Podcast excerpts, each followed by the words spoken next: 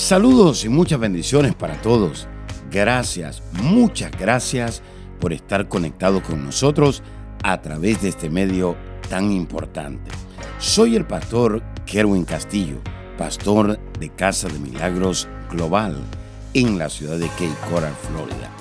Quiero darle las gracias una vez más, pero también quiero aprovechar el momento, el tiempo, para invitarles a que reciban estas enseñanzas que de seguro van a edificar su vida espiritual, emocional, física, su liderazgo y aún su economía.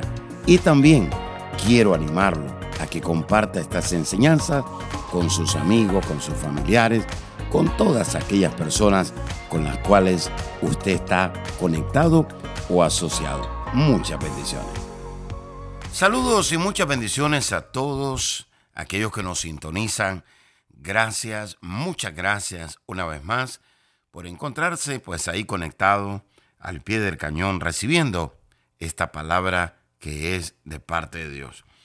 Hay una cosa muy interesante y es que la palabra de Dios tiene un logos, pero la palabra de Dios también tiene un rema, que es lo que nosotros conocemos como la revelación. Esa revelación es la que hace que las escamas se caigan o las ataduras, las ligaduras, maldiciones, ciertas cosas que nos detienen para progresar, avanzar o prosperar en la vida. Por eso es muy importante que usted reciba la palabra de Dios en su espíritu. Sabe que a veces no recibimos la palabra del Señor en nuestro espíritu, la recibimos en nuestra mente. Y cuando recibimos la palabra de Dios en nuestra mente, entonces no progresamos, no vemos la mano de Dios. Dios está interesado en depositar la semilla incorruptible, que es la palabra de Dios, en tu espíritu, porque tu espíritu pues, va a desarrollarse, va a cultivar y eventualmente todo lo que está en tu cuerpo va a ser afectado de manera saludable, de manera positiva y vas a comenzar a ver muchos buenos resultados en tu vida. Por eso, cuando te sientes a oír la palabra, no te distraigas, porque dice la Escritura que la fe viene por el oír y el oír la palabra de Dios. Y hay una versión que dice que la fe viene por poner atención. Así que cuando tú pones atención a la palabra, entonces va a entrar por tus oídos, se va a depositar en tu espíritu y eventualmente va a salir por tu boca, va a salir y se va a manifestar y vas a expresar vida, salud, paz. Eventualmente vas a hablar lo que Dios depositó en ti. Mira lo que dice Proverbio 28, 14. Bienaventurado el hombre que siempre teme a Dios, mas el que endurece su corazón caerá en mal.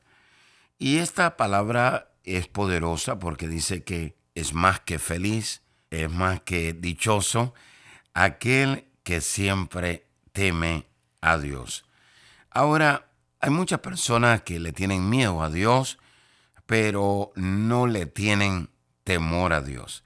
El temor tiene que ver más que todo con un pavor santo, de no querer fallarle a Dios, de no querer poner el corazón de Dios triste, sino de querer agradarlo a Él. Básicamente, cuando usted teme a Dios, usted trata de alinear sus pensamientos a los pensamientos de Dios. Y usted dice, lo que voy a hacer creo que no es exactamente lo mismo que Dios está pensando.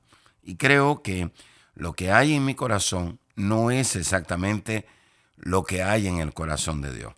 Así que básicamente el temor de Dios es como una frontera que establece límites en nuestra vida. Dice, yo no puedo pasar a ese lugar. Yo no puedo practicar eso. Yo no puedo vivir de esa manera porque eso no le agrada a Dios. Así que es muy importante. Usted va a vivir una vida feliz, una vida en paz, una vida agradable, sin temor alguno, ¿verdad? De que usted pueda, vamos a decirlo, vivir con un temor, sino un temor humano, sino más bien con el temor de Dios. Mas el que endurece su corazón caerá en mal. Así que esto es muy importante, entender lo que endurece el corazón. La palabra endurecer en este sentido quiere decir la persona que es testaruda. Una persona que es testaruda. Sabe que una persona que es testaruda es una persona que generalmente tiene su corazón contaminado. Así que todo comienza con endurecer el corazón. El corazón se puede endurecer por malas experiencias, el corazón se puede endurecer por maltratos eh, físicos, verbales, o porque alguien tuvo una mala experiencia en su niñez, siendo joven, y fue creciendo de esa manera. Hay mujeres que endurecen su corazón después de tener una mala experiencia en su matrimonio. Hay hombres que endurecen su corazón debido a que viven una vida lamentablemente de alcoholismo, otros viven una vida de drogas, etcétera, etcétera. Hay personas que necesitan entender lo que es ser testarudo y testarudo es uno que sus propias ideas las ha hecho su Dios. ¿Cómo? Sí, testarudo es uno que sus propias ideas las ha hecho su Dios. Y esto es muy importante. La palabra de Dios habla de un hijo que se llama el hijo pródigo. Y este hijo pródigo hizo sus propias ideas. Dijo, mira, si mi padre me da esta herencia, creo que yo voy a vivir bajo mi propia autoridad, voy a vivir bajo mi propia protección. Lamentablemente, pasaron los meses, pasaron los años, y este hombre sí recibió su herencia, pero la recibió en su propio tiempo, en su propia temporada, y básicamente dice la palabra de Dios que este hombre perdió su herencia, perdió la autoridad, perdió su protección. La razón por la cual estamos bajo autoridad es por nuestra propia protección. El hijo pródigo ya no quería seguir debajo de su padre y dijo, no, voy a establecer mi propia herencia, mi propia bendición, mi propia autoridad. Creo que este hombre me quiere controlar, me quiere dominar, mejor hago lo que a mí me parezca. Y esto es muy importante. ¿Por qué razón? Porque cuando el corazón se endurece, comienza a crecer la rebeldía. Y la rebeldía es la señal de un ego o de un orgullo que todavía no ha sido crucificado. Hay personas en esta hora que saben que Dios les está hablando a través de esta palabra y dice, yo creo que necesito hacer cambios en mi vida. He endurecido mi corazón. Ya mis respuestas no son con humildad, ya mis respuestas no son para agradar a Dios. Tengo un corazón endurecido y me he cerrado. Estoy cerrado. Ya soy una persona testaruda. Le hago una pregunta. ¿Está viviendo usted bajo la autoridad de Dios, bajo la autoridad que Dios le ha puesto aquí en la tierra? Está viviendo bajo protección, porque dice la Escritura, mas el que endurece su corazón caerá en mal. Básicamente, cuando una persona cae en mal, es porque Dios le retiró su autoridad y Dios le retiró su protección. Ahora bien, ponga atención, Dios no está interesado en controlarnos.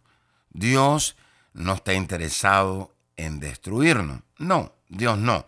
Dios está interesado, mejor dicho, Dios está detrás de nosotros para formar nuestro carácter. El hijo pródigo lamentablemente se dio golpes solo y terminó en un estado lavando cerdo, bañando cerdo. Ahora bien, ¿por qué es importante entender todo esto? Porque hay muchas personas que sé que sé que me están oyendo en esta hora. Me están oyendo en Inglaterra, en España, otros me están escuchando en Portugal, en Argentina, en Colombia, en Nicaragua, en Centroamérica, en Cuba, en el Caribe, en México, en Estados Unidos. Y dice, es verdad, yo he cerrado mi corazón, yo he endurecido mi corazón. Es verdad, un día tuve finanzas, un día tuve dinero y lamentablemente he caído en mal. Ponga atención, usted puede endurecer su corazón con su pastor y espiritualmente no le va a ir bien. Pero hay muchas personas que han endurecido su corazón con su papá y su mamá natural. Y escucho de parte del Señor que hay como un hermano que te crió, hay un hermano mayor y endureciste tu corazón hacia ese hermano mayor. Escucho decir al Señor claramente que hay personas que fueron criados por una abuela, por un tío, y endurecieron su corazón. Es más, escucho decir al Señor que hace más de 8, 10 años tú no le hablas a ese tío, a ese hermano mayor, a esa persona que te crió, que te ayudó, porque esa persona cometió un error, esa persona te corrigió, esa persona te dijo algo. Y eventualmente cerraste tu corazón, endureciste tu corazón y al igual que el hijo pródigo dijiste, voy a tomar mi propio camino. Pero ahora ya no estás bajo la autoridad de esa persona y ahora tampoco estás bajo la protección de esa persona. Y como resultado, has venido cayendo en mal. Tú lo sabes en tu corazón. No avanza, no prospera, no ves la mano de Dios. Y hay otros que de una u otra manera han tomado decisiones erróneas. ¿Por qué? Porque dicen, es que nadie me reconoce, es que nadie se acuerda de lo que yo hice por ellos. Déjeme decirle algo, si lo que usted hizo lo hizo de corazón, no espere reconocimiento. Si lo que usted hizo lo hizo para Dios, deje que sea Dios el que lo bendiga, el que lo promueva. Hay personas que no son mencionadas desde un lugar, desde una plataforma, un púlpito, que no son mencionadas en una reunión familiar, pero sabe, tienen una buena suegra, sabe, tienen una buena casa, son bendecidos. La mano de Dios está con ustedes. No se preocupe por aquellos que no lo reconocen. Preocúpese por hacer el bien, porque dice la Escritura que no desmayemos para hacer el bien, porque a su tiempo Dios nos va a levantar, Dios nos va a promover, Dios nos va a recompensar. Pero recuerde, es al tiempo de Dios, es a la temporada de Dios. Así que muy importante. Hay muchas personas que no sirven para hacer un trabajo si no lo reconocen. Es decir, sirven para ser reconocidos porque su prioridad es una agenda personal, porque su prioridad son ciertos detalles. Una vez más, la rebeldía es la señal de un ego no crucificado. Así que es muy importante que en esta hora usted se levante en fe y diga, Señor, yo voy a reconocer mi falla. Yo voy a reconocer que he hecho cosas que a Dios no le agrada. Hay personas que están heridas, hay personas que tienen una ofensa acumulada en su corazón. Y déjeme decirle algo, es verdad que se manifiesta mucho en las iglesias, pero yo siento que esta enseñanza va dirigida más bien en áreas familiares es lo que yo estoy sintiendo en mi corazón en esta hora. Hay personas que han roto relaciones con su mamá, con su papá, con su hermano, con su tío, con su primo, con alguien que fue de mucha autoridad, de mucha bendición. Y usted necesita pedirle perdón a Dios y llamar a esas personas y restaurar esa relación. Una vez más, no se lo leo para que se sienta mal, no, sino para que tome una buena decisión. Bienaventurado el hombre que siempre teme a Dios, mas el que endurece su corazón caerá en el mal, va a caer en ruina, va a caer en fracaso. Así que yo le quiero invitar en esta hora a que haga una oración conmigo, ahí donde está, y diga, Señor Jesús, yo te pido perdón en esta hora. Señor, perdóname Perdóname porque he endurecido mi corazón. Perdóname, Señor, porque he sido testarudo. Perdóname, Señor, porque he acumulado rebeldía en mi corazón.